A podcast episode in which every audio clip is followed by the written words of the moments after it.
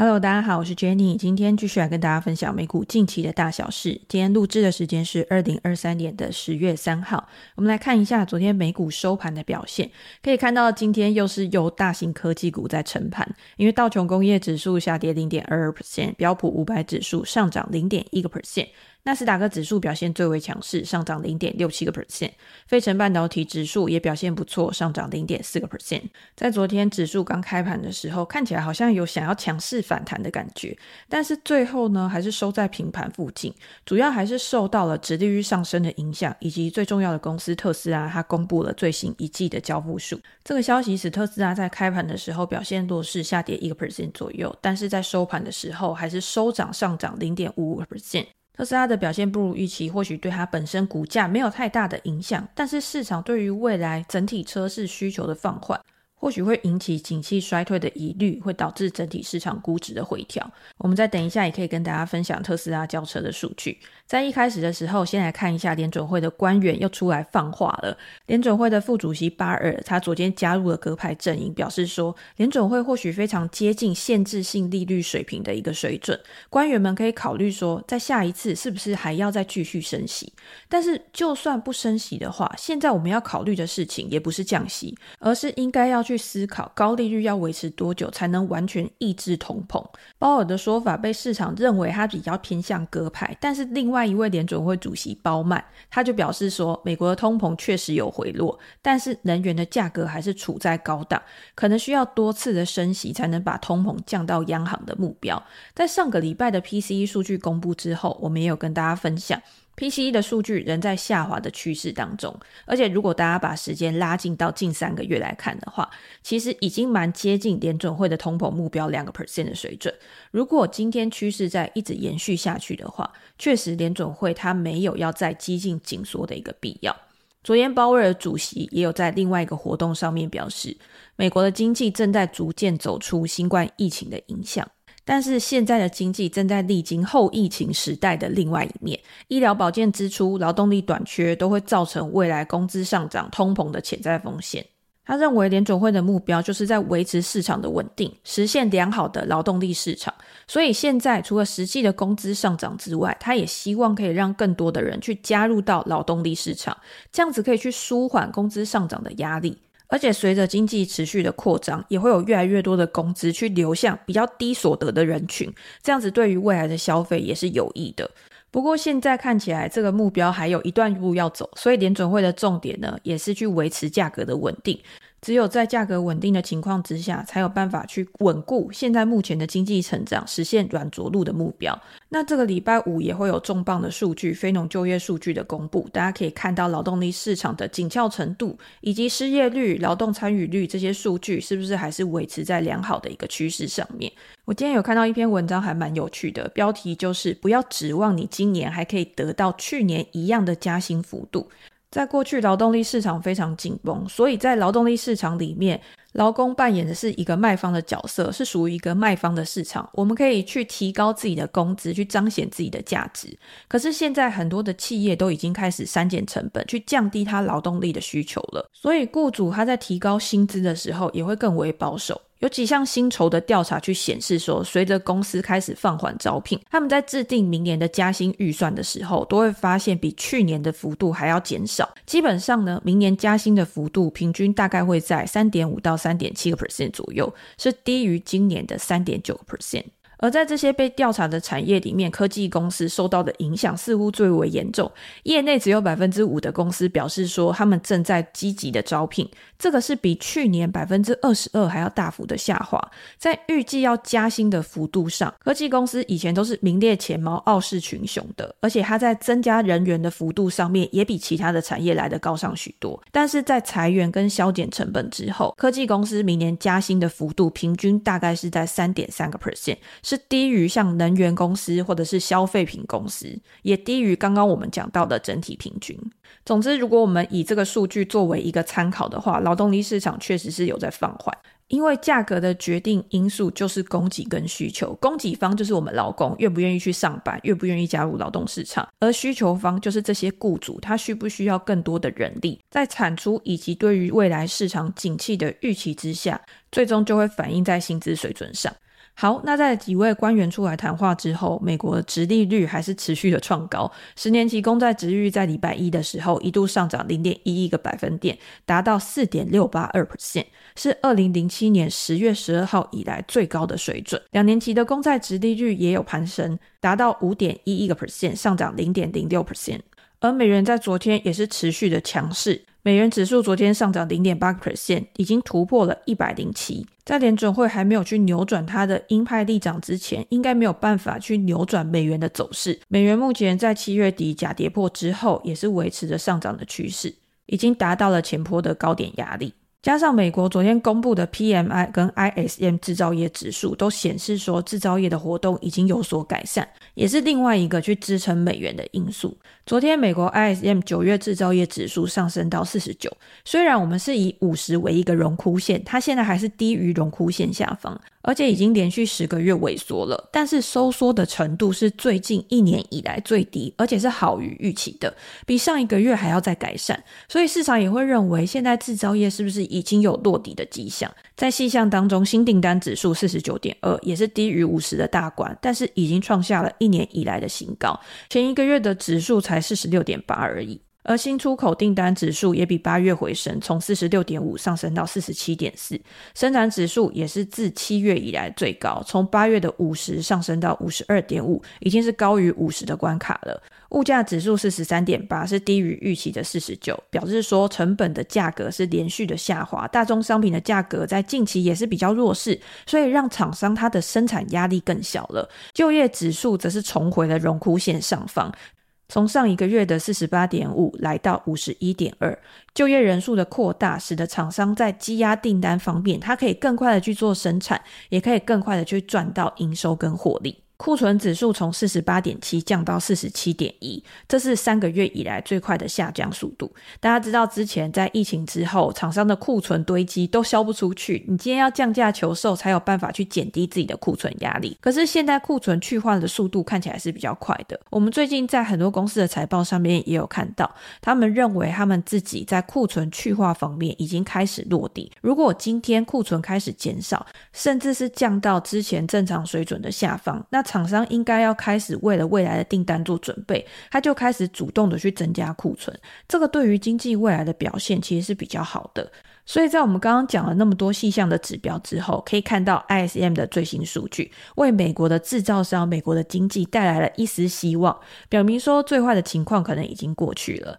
在之前八月的 PMI 的时候，就有显示制造业的疲软现象已经开始有落底，开始去做打底的一个动作。那在这个月优于预期显著提升的情况之下，是不是也去强化了软着陆的预期？不过美国还不错，但是欧元区看起来就没有那么好。昨天欧元区也是去公布了他们九月的制造业 PMI，中值四十三点四，它是跟预期持平的，但是也可以看到它是低于荣枯线五十的下方。不管是德国、法国还是意大利三大经济体的制造业都陷入到萎缩的情况。在之前欧洲公布的很多经济数据，其实也都显见欧洲目前处在一个经济非常疲弱的状况，也导致市场预期说欧洲央行不。不应该再继续的升息去抑制通货膨胀，不然如果真的深陷经济衰退难以控制的时候，即便你未来再重新的去实施宽松政策，它的效果也没有办法那么快的显现出来。但是看起来欧洲央行的官员并不是这么想的，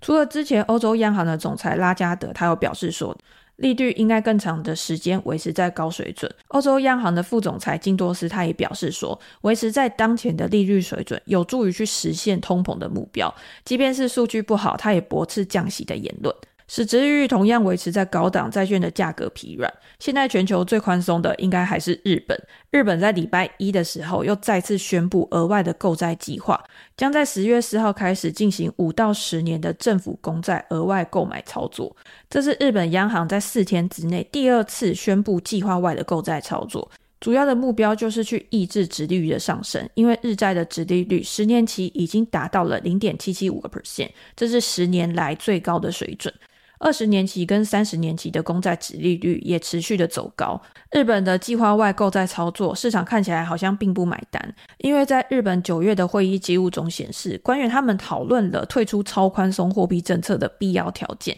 就是稳定的物价以及工资的增长，而市场认为日本的通膨目标已经快要实现了，所以距离日本货币政策的正常化或许已经不远。所以目前看起来还是日本央行跟市场之间的对抗。如果日本央行真的非常强势的去介入市场的话，宽松的环境也会导致日元持续贬值。昨天美元对日元已经逼近了一百五十，创下一年的新低。但是如果市场的预期是对的，日本央行在未来即将转向的话，那也有可能会去导致全球的资金流向变化，资本市场也会受到影响。这也是投资人在未来要持续关注的重点。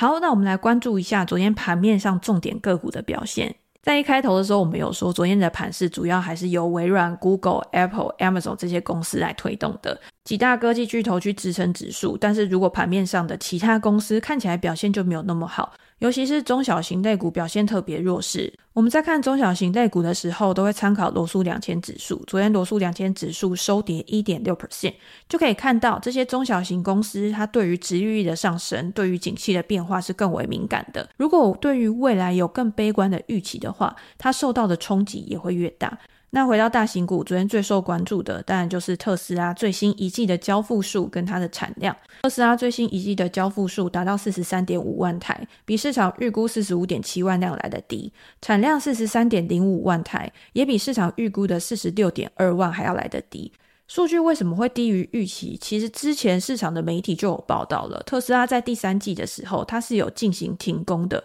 因为停工，所以去减少汽车的交付，加上它准备要去生产更新的 Model 3，以及有可能又会在延后发布的 Cybertruck，所以才会导致这一次是一年多以来首次的交付量下滑。不过公司还是表示说，二零二三年的销量还是维持一百八十万的目标不变。公司今年一直采取很多的措施来维持销量的成长，针对各个车型，在今年都有多次的降价，Model X 的降幅更高达三十四个 percent，希望可以在高通膨的环境之下，利用降价来刺激买气。另外，特斯拉也推出了新款的 Model 3，希望可以借由新款的功能以及更长的续航数来吸引更多的车主。不过，这样的营运策略也是褒贬不一。有一挂人呢，他们是认为说，今天特斯拉的降价去冲市占，对于未来它的软体销售来说，一定是一件好事，所以是先蹲后跳，对于它长远的股价发展是有利的。但是另外一派人呢，他们就持比较反面的看法，他们认为在下一次特斯拉财报公布，也就是十月十八号的时候。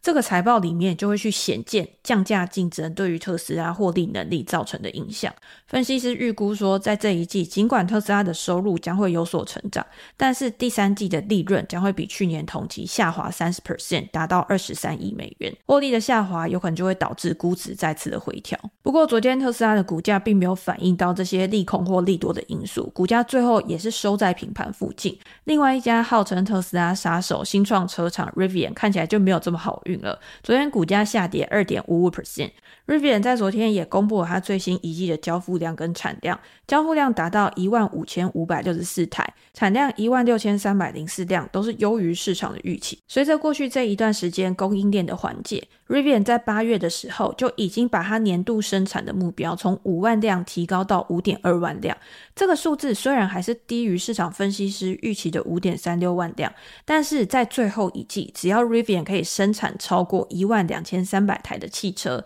就可。可以去实现全年的目标，到时候有没有办法去扭转市场的期待？这个是值得关注的。Rivian 它主要的车款是皮卡跟 SUV，我觉得它在电动车市场还是有一定程度的优势，而且它自主研发的动力系统减少了对供应商的依赖。在过去这一段时间，很多的电动车厂都在进行降价，但是 Rivian 并没有降价，反而是把它的重心去放在降低它的生产成本、提高它的生产效率上面。如果未来它的产能可以持续提升的话，对于它的股价估值还是会有一定程度的支撑。根据美国的研调公司表示，尽管整体的车市放缓，但是美国的电动车行业仍然出现了正面的成长迹象，也就是整体的需求可能是没有变化，甚至是趋缓的。但是在车市萎缩的过程当中，电动车它的市占率跟它的普及度提高，也为这些电动车厂带来了成长的空间，去稳定他们未来的收益来源。现在就是看，除了特斯拉这家已经可以从电动车稳定获利的公司之外，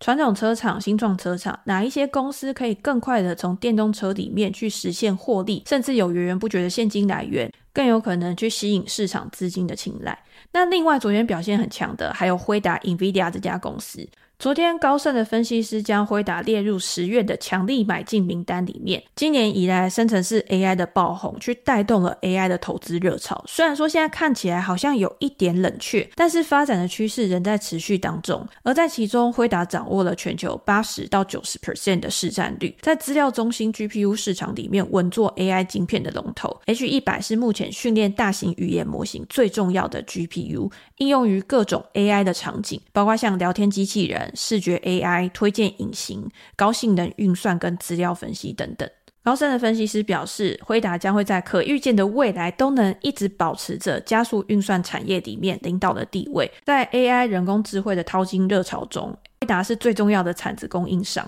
随着客户积极的去开发部署越来越复杂的 AI 模型，也会去加速市场对于辉达产品的需求，在未来更好的去提升辉达的获利能力。所以，如果看好辉达长期发展前景的话，在股价估值回调的时候，或许可以分批布局，也是不错的策略。好，那我们今天就先跟大家分享到这边。如果你想要接收美股的最新资讯的话，也欢迎订阅我的频道。如果你想要更深入的去了解美股公司的财报表现的话，也可以参考我的订阅专栏，里面有更多的公司分析文章。那我会把链接放在资讯栏。有任何问题或想法，都欢迎留言给我，我们在之后可以再提出来做讨论。那今天就先这样喽，拜拜。